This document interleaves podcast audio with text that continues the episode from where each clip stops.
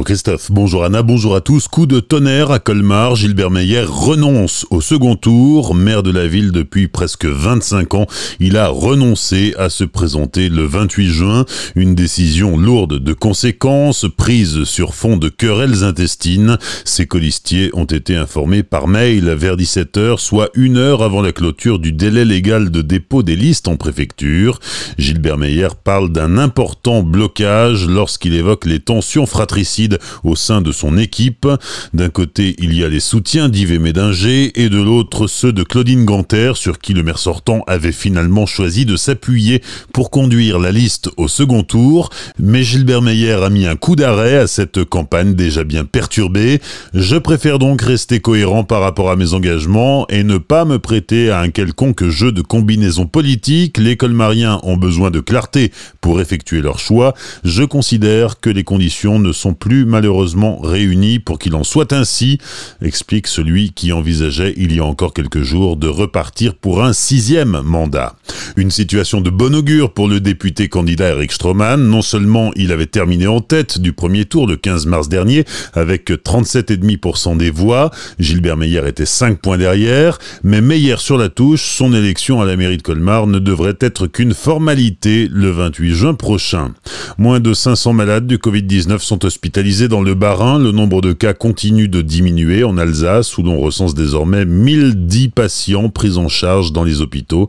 Parmi eux, 65 sont en réanimation. En revanche, au cours des dernières 24 heures, 8 nouveaux décès ont été constatés en Alsace, un dans le Bas-Rhin et 7 dans le Haut-Rhin. Hier, les bars et restaurants rouvraient leurs portes au public après deux mois et demi de fermeture administrative. Le patron du Michelin est aujourd'hui et demain en Alsace. Gwendal Poulenek, le directeur du célèbre Guide Rouge, vient assister au redémarrage de l'activité. Ce soir, il dînera à la fourchette des Ducs à Aubernais.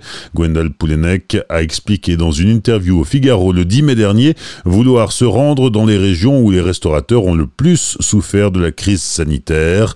Demain, il devrait visiter des producteurs locaux. La reprise, c'est aussi dans les collèges de Centre-Alsace. Tout était prêt pour accueillir les élèves de 6e et de 5e, sauf que vendredi, le ministre de l'Éducation, Jean-Michel Blanquer, a annoncé que les 4e et 3e reprenaient aussi mardi, donc hier. Et cette première journée de reprise avait un air de rentrée des classes, mais en petits effectifs. Au Mentel de Célestat, par exemple, on est encore dans le rodage, mais dès lundi prochain, les élèves de 6e et 5e auront cours les lundis et mardis, les 4e et 3 troisième les jeudis et vendredis. Accident du LM hier après-midi à Kogenheim. L'appareil s'est écrasé dans un champ de maïs peu après son décollage de la base ULM de Kogenheim. Un important dispositif de recherche a été mis en place pour retrouver l'aéronef à bord duquel se trouvait un couple de septuagénaires originaires de la Marne qui s'en tirent sans une égratignure. L'ULM en revanche est hors d'usage. Une enquête de gendarmerie a été ouverte pour définir les circonstances de cet accident.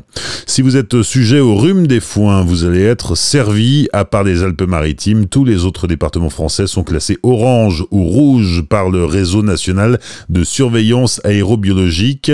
Sur la carte de l'alerte au pollen de graminées, le Haut-Rhin est en rouge, le Bas-Rhin en orange. La situation devrait durer dans le temps, même si Météo France prévoit quelques averses qui devraient atténuer un peu les choses à partir de la fin de matinée.